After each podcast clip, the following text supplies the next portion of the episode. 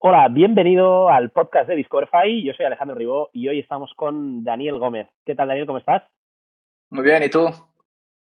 Muy bien. Eh, me decías ahora fuera del micrófono, eh, estás con unas horas de diferencia en, en Dubái, en Middle East, ¿no? Exacto, estoy por aquí. Ya llevo cinco años en esta región. Explícanos, Daniel, eh, para la gente que, que, quizá no te ubique, tú eres un, un, tío que ha viajado por todo el mundo, hablas ocho idiomas, eh, antes de Middle East has estado en, en Rusia, ¿no? España. Y, y, por si alguien lo nota en el acento, ¿no? De, también me decías fuera de micrófonos, de medio español, medio colombiano, ¿no? Exacto, sí, sí. Yo nací en Colombia, en Medellín. Mi madre de, de, de Colombia. De pequeño me fui a España, a Sevilla, al sur. Mi padre de allí. Y, y, bueno, desde Sevilla he estado en, en, bastantes países. Estuve un tiempo en Alemania, Luego cuando volví a España estuve estudiando en Madrid y luego en Francia y, finalmente terminé, terminé en Rusia. Mientras estudiaba, estuve trabajando, yo estudié periodismo, pero entré en el periodismo en la parte, en el momento en que el periodismo estaba en plena disrupción, los periódicos uh, muriéndose y, todos intentando sobrevivir a la, al apocalipsis de, del periodismo y en ese momento me di cuenta que era importante pivotar, me metí más en temas de marketing uh, y, y, relaciones internacionales a la vez. Estuve trabajando en una agencia de, de, de publicidad en Madrid y luego estuve trabajando en una um, empresa de catering de, de, Austria. Estuve viajando muchos años, trabajando en la Fórmula 1, eh, me encargaba de la parte de compras y bueno, la experiencia internacional increíble, gente de todo el mundo. Eh, y, y en cada país eh, tenía que negociar con gente de, de, diferentes perfiles. Y finalmente terminé en Rusia. Eh, por pura casualidad y suerte, conocí allí al director de recursos humanos de, de Inditex, en Rusia, y me propuso eh, llevar el proyecto de e-commerce. Y a pesar de que yo no tenía ninguna experiencia de e-commerce, a ellos les gustó mi perfil, yo hablo ruso, eh, conozco bien el país, y eh, tengo el drive para, para, conseguir montar cosas. Es Inditex, que es una empresa increíble, invierte mucho en la gente, me dieron una muy buena formación. Todo lo que yo sé de e-commerce, o gran parte de lo que yo sé de e-commerce, es gracias a Inditex, por, toda la formación que me dieron. Y allí montamos el negocio, empezamos con el primer año, empezamos con 500 pedidos al, al día, eh, porque teníamos todas las marcas, Zara, Massimo Dutti, Bershka, y después de varios años, estuve casi ocho años eh, con ellos allí, terminamos con 6.000 pedidos al día. Crecimiento exponencial, un mercado importante también, wow. 145 millones de personas. Y, y bueno, y el e-commerce también empezó muy, como en todos los países, empieza poquito a poco, pero cuando despega, despega exponencialmente. Y bueno, después de muchos años en Inditex, eh, decidí tomar eh, otro rumbo, eh, cambiar el sector del lujo y otra región. Me vine a trabajar al Middle East a, una empresa familiar, Shalom Group, es la empresa más importante de, de, lujo aquí en la región. Eh, tienen joint ventures con, con eh, LVMH y otras marcas franquiciadas, 4 mil millones de euros de ventas. Y a ellos les estuve ayudando con la transformación uh, digital. esta región en e-commerce eh, nunca, hasta, hasta 2017, 18, nunca invirtieron demasiado porque aquí la cultura es de ir a centros comerciales. Entonces ellos no veían mucha importancia de, de invertir en e-commerce. Pero desde que llegó Amazon, eh, nunca es el competidor local, eh, ya empezaron las empresas a darse cuenta que el consumidor, no importa en qué país, busca lo que es cómodo para él, conveniencia. Y, y ya empezaron casi todas las empresas aquí a invertir en e-commerce, CRM, eh, marketing digital y todavía, todavía esta región está muy atrasada en el tema de omnicanalidad, porque todavía es una visión eh, eh, multicanal. E-commerce y tiendas físicas no hay una verdadera integración y esto es bastante difícil, no solamente un cambio tecnológico, sino cultural en la empresa y ahí es donde estamos. Eh, en la empresa que trabajo yo ahora es un, una empresa más pequeña de Arabia Saudita, también en el sector del lujo. Estamos, desde el principio estamos enfocados en desarrollar a una experiencia omnicanal para el cliente. Y esto es un proyecto que, que bueno, lleva tiempo y, hay que invertir mucho, sobre todo en, personas. Eh, es lo más importante al final. La tecnología solo ayuda a, vender, pero lo importante es el factor humano. Espectacular. Eh, nos has hecho un repaso de tu carrera, como si esto hubieran sido eh, un par de años, ¿eh? ya una larga trayectoria, ya lo has dicho, ocho años en Rusia. Eh, y probablemente el hablar ocho idiomas ha sido también la, la, la, llave, ¿no? Para que alguien de recursos humanos de Inditex se interesase por ti, ¿no? ¿Cómo, cómo, cómo fue, ¿no? tus inicios en e-commerce en ahí en Inditex en, en Rusia. ¿Tú tratabas con, con, España todo? ¿Se llevaba todo un poco desde ahí porque Rusia lo tenían para dar de comer aparte? ¿Cómo iba? Sí, a ver, eh, el modelo de Inditex es muy centralizado en e-commerce. Único, la única excepción es China, donde trabajan con las plataformas locales, eh, Tmall y eh, WeChat.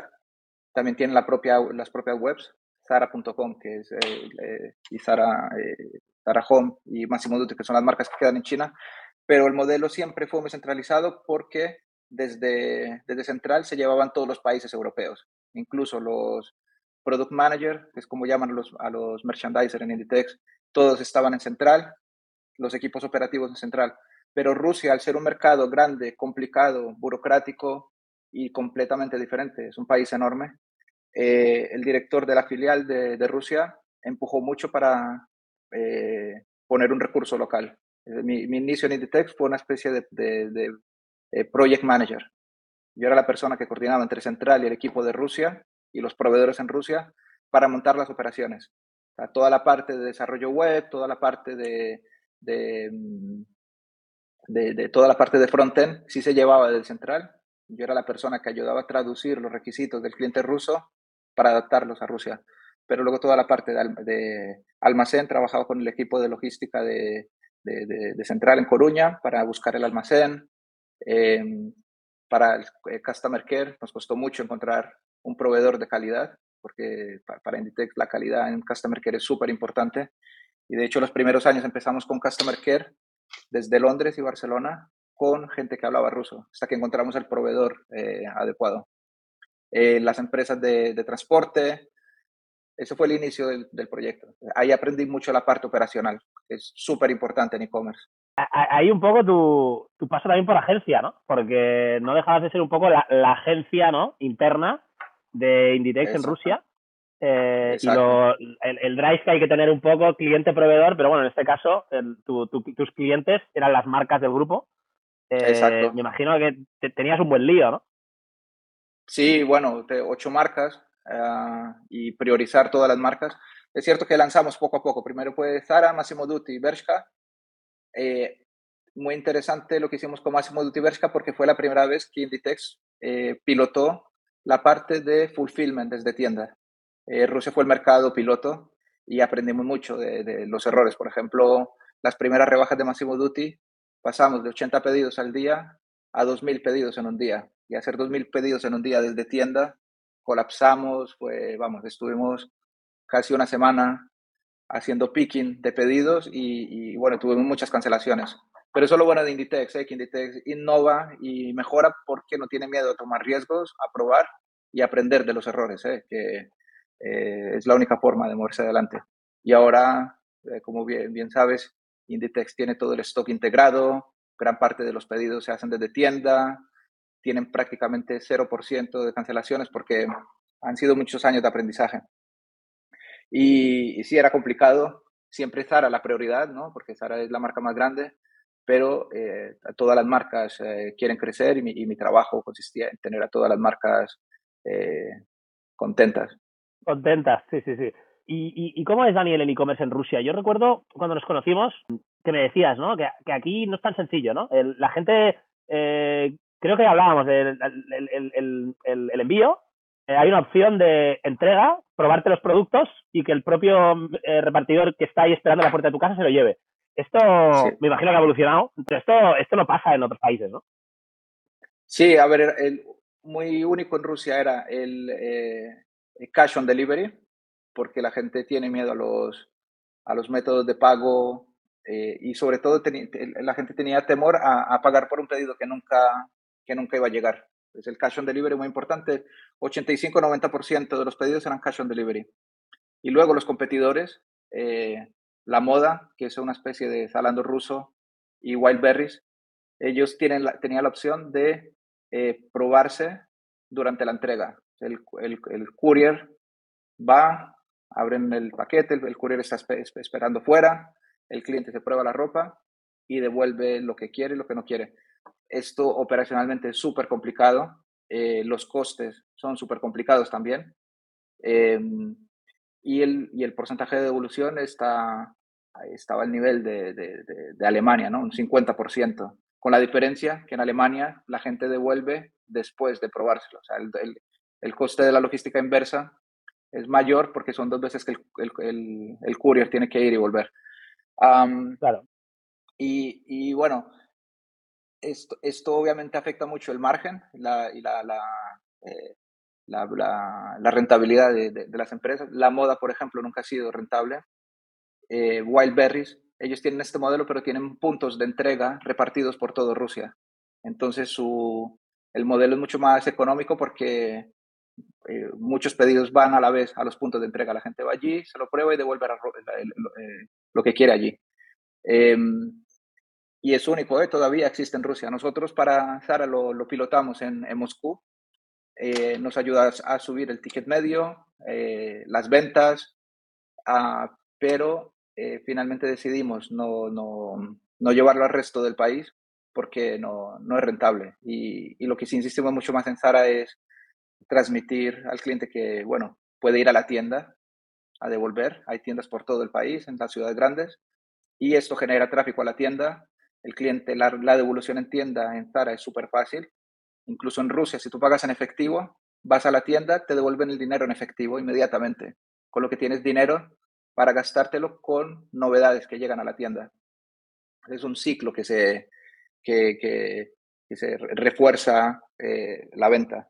Y insistimos mucho en la devolución en tienda y, incluso creamos... además, Ahora además es, es, es, noticia, ¿no? Porque Zara ha empezado a cobrar las devoluciones, ¿no? Creo que son 2,99. Y, pero si lo lleva a la tienda no te, no te cobran, ¿no? Entonces esto supongo que es el objetivo, ¿no? Que la gente, hay Zaras en todas las esquinas.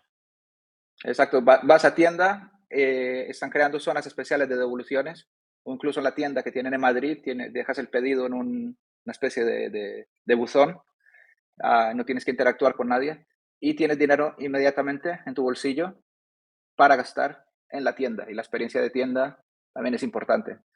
Y también el factor sostenibilidad, ¿no? Que, que, eh, un courier vaya dos veces a recoger tu pedido. Eh, la, gente también es consciente de esto. y, y, yo creo que es el futuro, ¿eh? sobre todo en Europa, que la gente todavía tiene la, la cultura de ir al centro a pasear. Eh, no pasa nada, voy a dar un paseo, me traigo mi pedido e-commerce, paso por la tienda de, de, la, de, la, marca y dejo el, el, pedido allí y, y, y, recibo mi dinero. que... ¿Tú, ¿Tú, cómo lo ves esto? ¿Cómo va a evolucionar? ¿Se van a empezar a apuntar eh, otras, otras marcas de retail?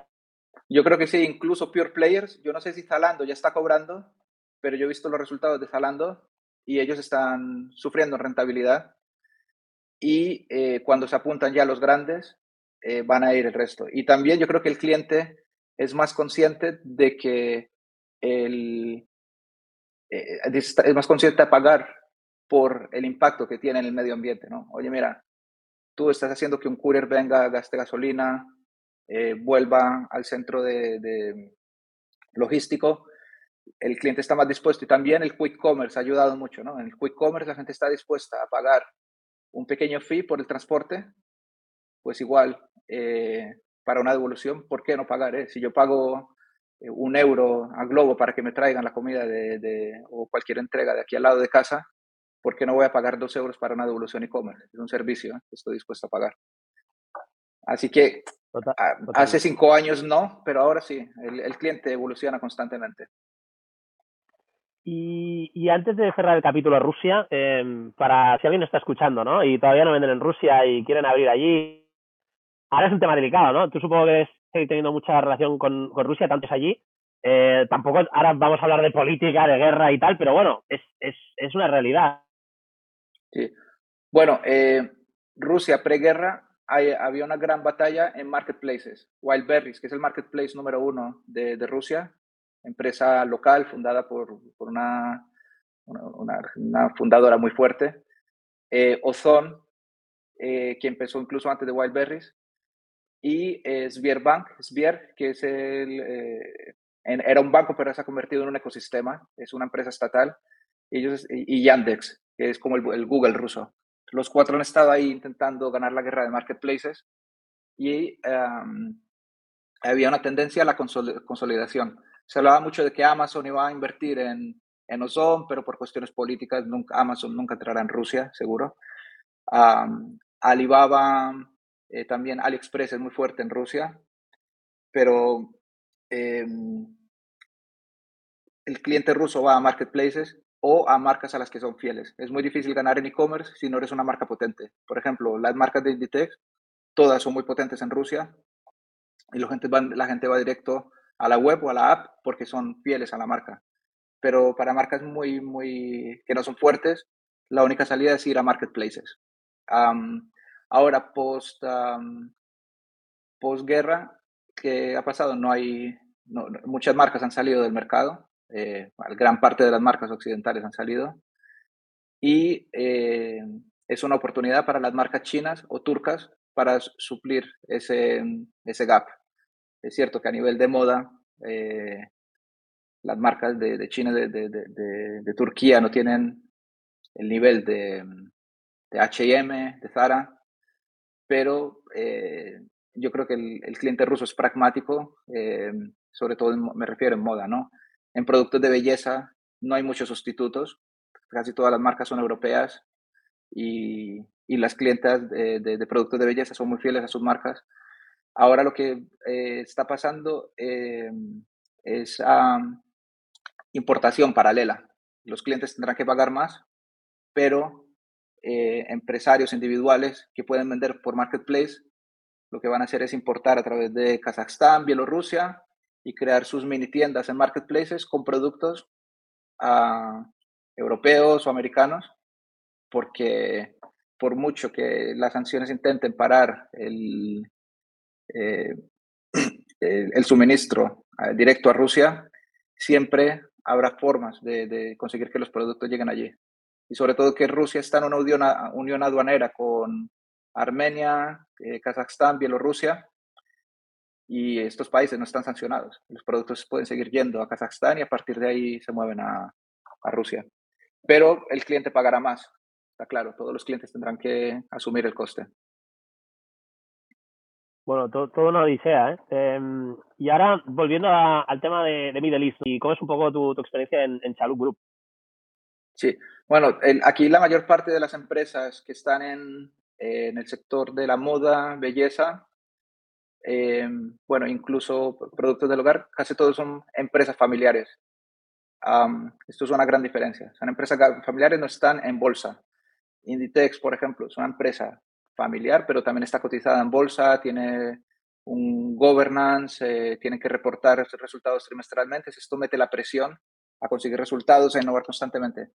Aquí, el ser empresas familiares, son mucho más eh, conservadoras a la hora de manejar el talento es un poco más complicado porque las decisiones de quién está en ciertas posiciones dependen más de las relaciones con la familia que con, el talento. Entonces, creo que esto es lo que ha parado un poco la innovación también, ¿no? Porque la gente que viene con nuevas ideas eh, se frustra a, a, la hora de conseguir cambios. Las empresas que han tenido éxito aquí en la transformación son las empresas que a pesar de ser familiares han tomado decisiones fuertes de decir, mira, estamos en otra etapa, estamos en la parte de e-commerce, canal. Los líderes que estaban en el pasado de retail clásico tenían solo, tienen dos opciones, o transformarse o irse de la empresa. Entonces, los que se han transformado, genial, han aprendido, han llegado a otro nivel, ¿no? Porque la gente seguirá comprando en tiendas físicas, pero está además el efecto, de, el, el, el elemento e-commerce. Los que se han adaptado eh, siguen las empresas y han aprendido, y los que no, lamentablemente han tenido que que irse. Esto en las empresas que han tomado decisiones fuertes. En, en Chalup, eh, yo estuve tres años con ellos. Fue un proyecto de transformación eh, totalmente apoyado por el, por el CEO, eh, Patrick Chalup, que es el segunda generación, el hijo del fundador. Y, y, y, trabajamos mucho, sobre todo en la parte de tecnología. Hicimos bastantes inversiones rápidas, nueva plataforma e-commerce, nueva plataforma CRM. En la parte de logística, muy, muy atrasados. En la parte de fulfillment e-commerce, comparado con, con, lo que yo veía en Inditex, con lo que yo veía en otros almacenes en Rusia o Amazon, todavía está muy atrasado. Esto requiere muchas inversiones en automatizaciones y en operaciones. Y en general, casi todas las empresas aquí en Fulfillment están a un nivel muy bajo, muy bajo. Solo Amazon están al nivel Amazon y ya está, pero eh, eh, muy, todavía muy, muy atrasado. Y en la parte de omnicanalidad también está, todavía están en proceso, todavía no, no han conseguido integrar bien el canal online y offline. Y, eh, por ejemplo, si ponemos que en Europa o en Estados Unidos la integración omnicanal está en un 90%, aquí yo diría que estamos todavía en pañales, un 20-30%. La experiencia del cliente no es la mejor. Solo las empresas globales que están aquí están bien integradas. Eh, ¿Cómo funciona? O sea, tú entras en el e-commerce de, este tipo de marcas en Middle East, te detecta la IP y te meten en una plataforma vuestra propia, o, o a lo mejor son marcas que vosotros tenéis. ¿Cómo funciona todo eso? A ver, Uh, históricamente las marcas entraban en esta región con un partner a través de franquiciado o joint venture. Uh, ahora cada vez más la tendencia es a pasar a joint venture porque el Medio Oriente es una zona que está en crecimiento, especialmente Arabia Saudita. Es un mercado que está creciendo muy rápido y, eh, y las marcas, sobre todo las marcas de lujo globales, todo el grupo Kering, el BMH, ellos ya están readquiriendo sus participaciones en la joint venture y finalmente llegaron a ser 100% propietarios. Entonces, para estas marcas, ellos ya están trabajando con sus plataformas globales. Ahora, los franquiciados, ah, hay dos opciones con los franquiciados. Trabajar con la plataforma global, lo que requiere desde central adaptar el contenido al mercado árabe. Tienen que traducir la página web, eh, la UX, eh, todo tiene que cambiarlo, darle la vuelta a, la pantalla, a la, a la, a la, web o la, la aplicación eh, y integrar con las operaciones en la región. Este camino lo siguen muy pocas marcas porque la central entiende que el mercado de Medio Oriente es un mercado que crece, pero muy pequeño comparado con Estados Unidos Europa. Entonces, en muchas ocasiones deciden dar al franquiciado la opción de crear una página web que es un espejo de la web global y gestionarla completamente desde aquí. Ahora, esto funciona bien si hay muy buena coordinación entre central y el franquiciado, porque la web tienes que actualizar constantemente el contenido, nuevas colecciones, uh, hay que crear un buen proceso para que las, las web vayan en paralelo, ¿no? Y también el desarrollo de producto, eh, nueva, nuevos servicios. Así que depende mucho de las negociaciones con las marcas y también de la visión de la marca. Hay marcas que quieren una experiencia global, totalmente integrada, y nunca van a dejar al grupo local llevar la web. Hay otras que son un poco más flexibles. Y, y, y hablabas del producto, eh, se habla mucho, ¿no? No sé si era el caso de Inditex, pero oye, todo lo que sobra en el, hemisferio norte, todos los restos de temporadas, lo enviamos, ¿no? Al hemisferio sur, países donde hace calor todo el año, ¿no? Eh, se adaptan mucho las colecciones eh, a cultura la manera de vestir de Middle East es, particular. Eh, hay muchos restos de colecciones de, otros países. ¿Cómo, ¿Cómo, funciona eso? Bueno, aquí el problema para las marcas que están todos intentando gestionar es la parte de colecciones de fin de temporada, porque el canal outlet está, está, no está desarrollado, hay muy pocos outlets. Normalmente el canal outlet te permite limpiar tus eh, stock de fines de temporada de una forma limpia, ¿no? de, de, con la experiencia de la marca. El cliente de Middle East, especialmente en Arabia Saudita, es un cliente de uh, accesorios, ¿no? porque todavía ellos visten todavía mucho con su ropa, eh, con la valla, con la tandura, su ropa tradicional. Y sobre todo el mercado de, de, las mujeres, el mercado de belleza es enorme, ¿no? Es, es uno de los mercados más grandes de, beauty, que utiliza, el maquillaje es muy importante para, para las mujeres. Eh, en la parte de moda, eh, muchos accesorios, eh, pulseras, bolsos. Em, y es cierto que mm, las marcas globales crean colecciones, no crean colecciones particular para este mercado, pero sí que lo que envían es relevante al mercado, ¿eh? no es que envíen los, los, restos de, colección de, de, temporadas pasadas, ¿eh? esto, esto ya creo que es cosa del pasado, es un mercado que ya se están tomando muy en serio. Y, y eso, lo que te digo, lo, lo complicado para las marcas es limpiar de una manera eh, eh, una, de una manera que proteja bien la marca los, los stocks de fin de temporada. Por, y esto por esa es la razón por que las marcas globales están comprando su participación en los franquiciados y joint venture, porque ellos saben que el joint venture, una vez que, o el franquiciado, una vez que ha hecho la inversión en stock, ellos quieren recuperar su capital de la mejor manera posible y terminan vendiendo el stock en otros países o en canales bastante, en, en canales que afectan la marca. Eh, es decir, siempre es complicado. ¿eh? Yo creo que el modelo franquiciado para las marcas funciona bien si las marcas manejan bien los envíos al país y si también se comprometen a hacer una compra de los stocks de fin de temporada, una compra a, un descuento, para evitar que esos stocks terminen en mercados paralelos comentabas, ¿no? Antes el, el resurgir de, de, los marketplaces, no solo en Rusia, sino también en Middle East. Amazon ha entrado fuerte y, y Nun, no sé si es el número uno o al menos es el, el local, ¿no? El marketplace local de allí. Eh, os tenéis que pelear con, con la marca, ¿no? Al, al, ser franquiciados en muchos de los casos. Y también, ¿vosotros vendéis en marketplaces? Eh, ¿Es el enemigo? ¿Cómo, ¿Cómo funciona todo eso? A ver, eh, con Amazon eh, es bastante complicado porque ellos consiguen el, el producto. un ejemplo, una marca Lacoste. Hay productos de Lacoste que Amazon consigue eh, y los mete en su, en su eh, 1P, ¿no? venta, venta directa. Um, pero uh, Lacoste tiene una estrategia global de trabajar en Amazon directo y como marketplace también. Lo que hicimos en Lacoste para conseguir proteger la marca fue crear el marketplace fulfilled by, by Amazon, pero gestionado por nosotros el stock, modelo 3P, y llegamos a un acuerdo también para ciertas referencias, venderlas directamente a Amazon, eh, los básicos, con un margen bastante competitivo para Amazon. Y es cierto que un polo, por ejemplo, que encuentras en Amazon, que es distribuido directamente por la COS, es más barato que el mismo polo que encuentras en, en, tu propia web o en Amazon eh, Marketplace, eh, pero más bien una estrategia defensiva.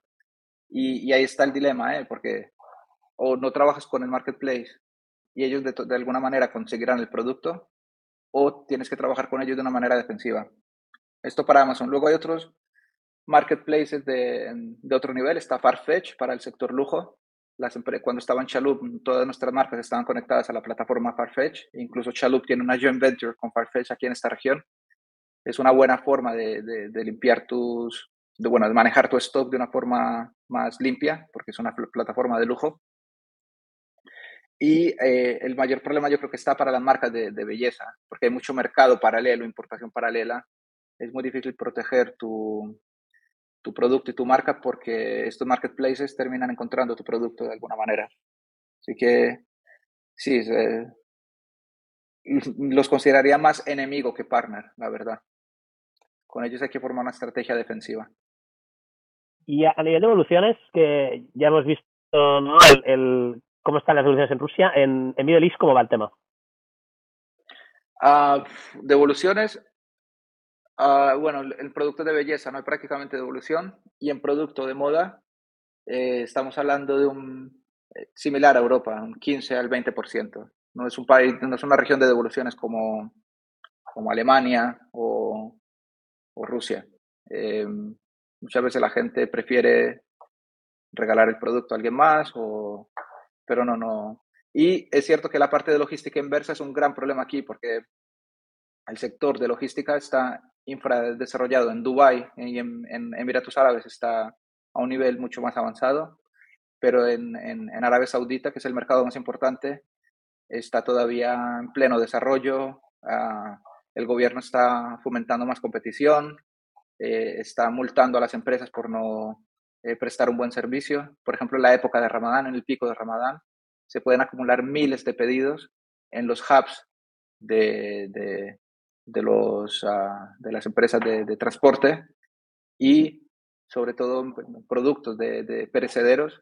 Con el calor que hace allí, muchos de estos productos terminan en la basura, o los productos de belleza también, ¿no? El pintalabios que se derriten, eh, y el, el, el, circuito de logística inversa para el cliente es un, un gran problema, ¿no? Si, si, una devolución tardas 15, 20 días en recibir tu dinero, pierdes confianza en la marca.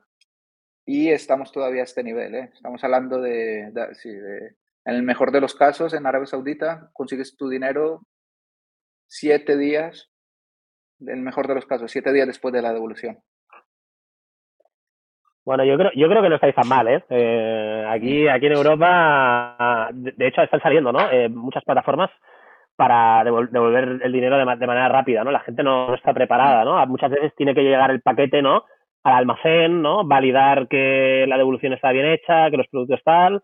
Eh, y a veces mientras lo reacondicionan, luego llega al departamento concreto de devoluciones y, tardan eso, ¿eh? Muchas veces. O sea que yo no lo veo tan mal.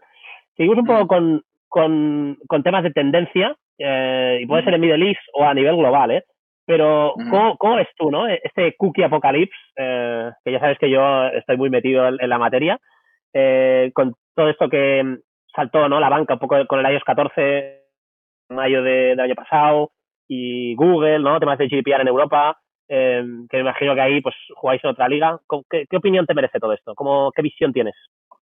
Bueno, todas las empresas de aquí que están a un nivel más avanzado saben que lo más importante ahora mismo es enfocarte en conseguir tu, tu data propia, first, first, party data.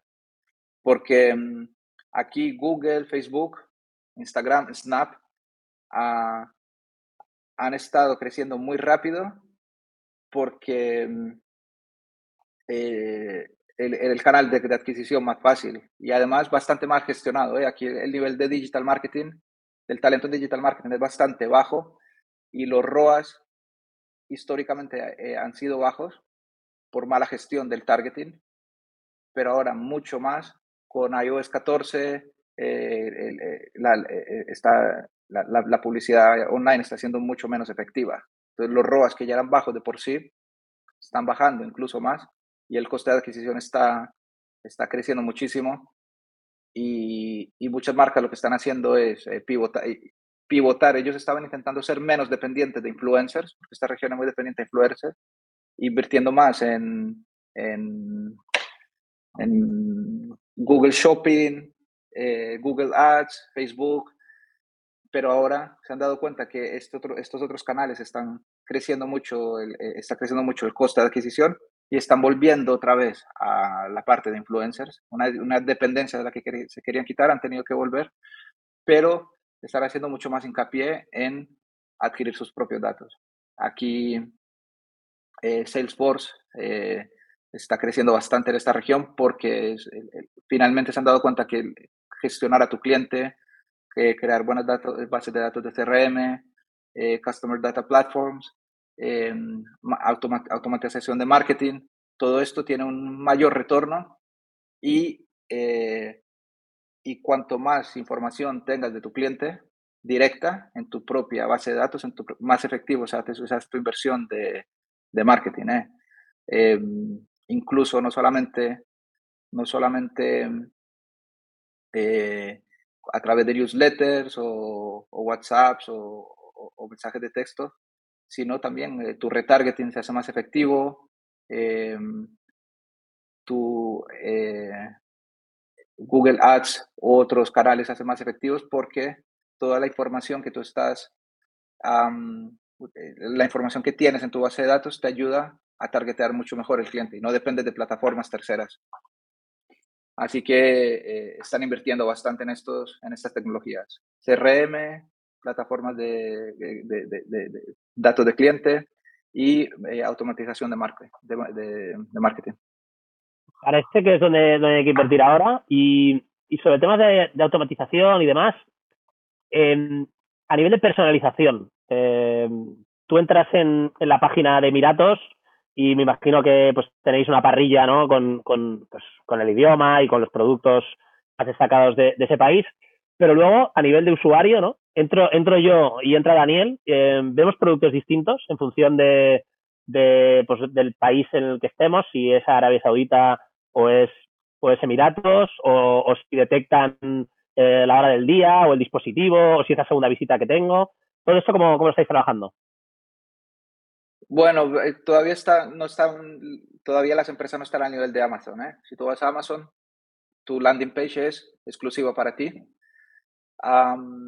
es cierto que las plataformas que han invertido aquí en, en, las, marcas que han invertido en, Salesforce Commerce Cloud eh, ya viene con su propia sus propias recomendaciones, el algoritmo Einstein que ellos llaman, ahí tienes un poquito de personalización, pero no estamos hablando de un layout completamente diferente para cada cliente. Está... Y ya te digo, todo depende del nivel del talento en marketing digital. Aquí en esta región el talento pasa, se queda dos años, tres años y se va. No consigues desarrollar una visión largo plazo y eh, una persona viene, monta sus ideas y luego se va. Em, así que no, no, no está, vamos, está muchísimo más atrasado que, que, otros mercados, pero muchísimo más. Y a nivel de radios de conversión, eh, métricas, ¿qué, ¿qué, puedes compartir? ¿Qué, ¿Qué, ratios de conversión se manejan en la zona? Muy bajo. En, en el sector lujo estamos hablando de un 0,5%. 0,5%. En el sector eh, más, más market, eh, estamos hablando de un 1.5 o 2% máximo.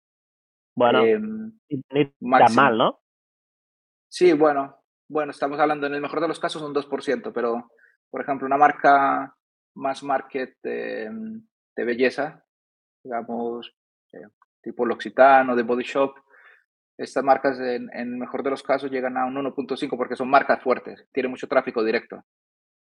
Pero marcas que dependen mucho de adquisición, eh, vamos, la, la, la conversión, si llega a un 0,5% es un milagro. Hablabas de Facebook Ads, eh, ¿hay alguna plataforma estrella allí, eh, TikTok, que, que, usa el, el a nivel de buscador o, a nivel de plataforma de social media, que usa el, el, el ciudadano de Middle East, que en muchos casos son, son expats? ¿No? Como tú, que al final a lo mejor eh, no utilizáis plataformas o los buscadores locales. Sí. Bueno, aquí plataformas locales no hay. Aquí es Google, Facebook, Instagram. En, en, Emiratos Árabes, 90% de la población es eh, expat. Entonces hablamos de Google, Instagram, Facebook, pero lo más interesante es Arabia Saudita. Arabia Saudita, la población expat es una minoría. Eh, bueno, la población expat con eh, eh, nivel de renta alto es una minoría. Eh, la población expat de Arabia Saudí es como un 25%, pero con ingresos para comprar es un 2-3%. allí la plataforma dominante es Snapchat, curiosamente. Para Snapchat, Arabia Saudita es uno de los mercados más importantes. utiliza mucho Snapchat para comunicación, en lugar de utilizar WhatsApp, utilizan Snapchat entre ellos y se pasan, y, no importa la edad, no estamos hablando de niños, sino gente adulta, también está en Snapchat. Twitter es muy potente allí. Ah, Instagram, obviamente, sigue siendo importante. Facebook es muy, tiene una relevancia muy baja, perdón. Y eh, TikTok está, como todo el mundo, está, está volando. Eh. Eh, vamos, está creciendo exponencialmente. Y la guerra yo creo que está ahora entre Snapchat y TikTok, y TikTok con su producto, sus inversiones. El, yo creo que van a terminar ganando la batalla en esta región. Y, y ya, ya para terminar, eh, Daniel, el tema metaverso, ¿no? Estamos hablando de Snapchat, estamos hablando de TikTok y, y cómo Facebook incluso ha cambiado el nombre, ¿no? Ahora es Meta y están invirtiendo, ¿no? Tanto dinero en, en este metaverso. Yo me pregunto, ¿no? Porque el, el, cómo yo lo veo, yo soy muy anti-metaverso, ¿no? Eh, igual estoy más hecho para la antigua y, no, no ser un adopter en esto, pero, pero yo pienso, ¿no? ¿Cómo nos podemos ir a un metaverso y que tenga sentido? Y en e-commerce tendrá mucho sentido, seguramente será el primer caso de uso, eh, pero puede ser, ¿no? Que, que, a 50 grados tenga sentido, o coges el coche y te metes en un centro comercial, que es como funcionan las compras allí, pero a lo mejor tiene sentido, ¿no? Oye, pues vamos a ir a, Fifth Avenue, Nueva York, a comprar, ¿no? Con una Ocular, o, o, por París, ¿no? O por Milán, o, por cualquier sitio, ¿no? A lo mejor hay países que el metaverso em, tiene más sentido que otros, ¿no? ¿Qué opinas tú? Sí. A ver, esta región tiene tres factores importantes. Tiene una gran población de gamers. Aquí la gente joven, los jóvenes están en los videojuegos, incluso eh, están creando eh, más competiciones y equipos de, profesionales de, gamers, de Fortnite y todo esto. Es una población, la, gente joven, eh, y bueno, la población en general tiene un, nivel de ingresos altos. Y estamos hablando en, ciertos sectores de millonarios, billonarios. por ejemplo, durante el boom de los NFTs, eh, en Abu Dhabi y en, y en, Arabia Saudita, mucha gente millonaria, billonaria han invertido en NFTs porque el dinero para ellos no es un problema. Ah, y hay otra cosa importante, es una región de ostentación. A la gente le gusta señalar, enviar señales de yo puedo, yo tengo. ¿ya Coches de lujo, ropa de marca. Em, es una, una región de ostentar. Y ahora, si gran parte del tiempo libre lo pasan en mundos virtuales, ellos querrán ostentar en los mundos virtuales. Eh, y tienen el, eh, ingresos para, para, para, permitirse comprar un skin, una, un, un, look de una marca de moda. Y, eh, y, no solamente van a mostrar en el metaverso, ah, yo tengo esta chaqueta Gucci de la que solo hay 10 o 20 o 300, tengo este skin de Moncler en Fortnite, me lo puedo permitir, pero además como es una región muy de social media, también pueden hacer su screenshot y postear en Instagram. Ah, hoy he conseguido comprarme esta skin de Gucci que me cuesta, que me ha costado tanto. Es una, señor, una región de mucha tentación. Así que yo creo que tiene sentido.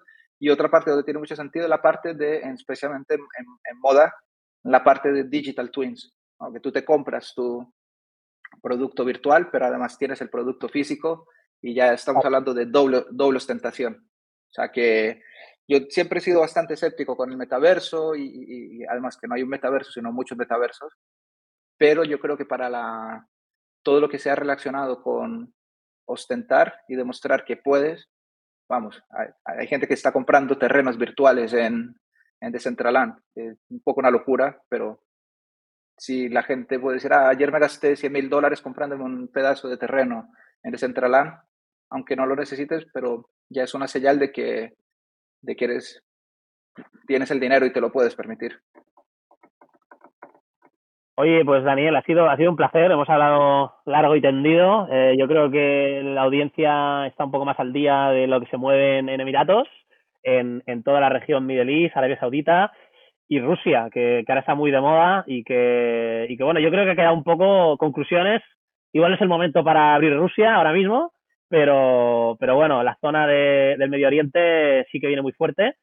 Y, bueno, la gente supongo que, igual no todos te conocen, pero, pero tú eres un, un, experto en la región y, a nivel internacional. Así que bueno, si alguien te quiere conectar, eh, yo sé que, eres medio activo en LinkedIn, me parece, ¿no? Sí, sí, sí, sí. Uh, así que nada, podéis buscarme en LinkedIn y, y encantado de conectar la audiencia. Y nada más, eh, si has llegado hasta aquí, eh, sabes que en Discoverify estoy publicando contenido de manera semanal, eh, invitados de lujo como Daniel, eh, para hablar mucho, ¿no? E-commerce, de, de, marketing y, y, bueno, en este caso un episodio muy centrado en, en, internacionalización. Así que gracias Daniel, ha sido un verdadero placer y estamos muy pronto. Vale, muchas gracias Alejandro. Un abrazo, chao.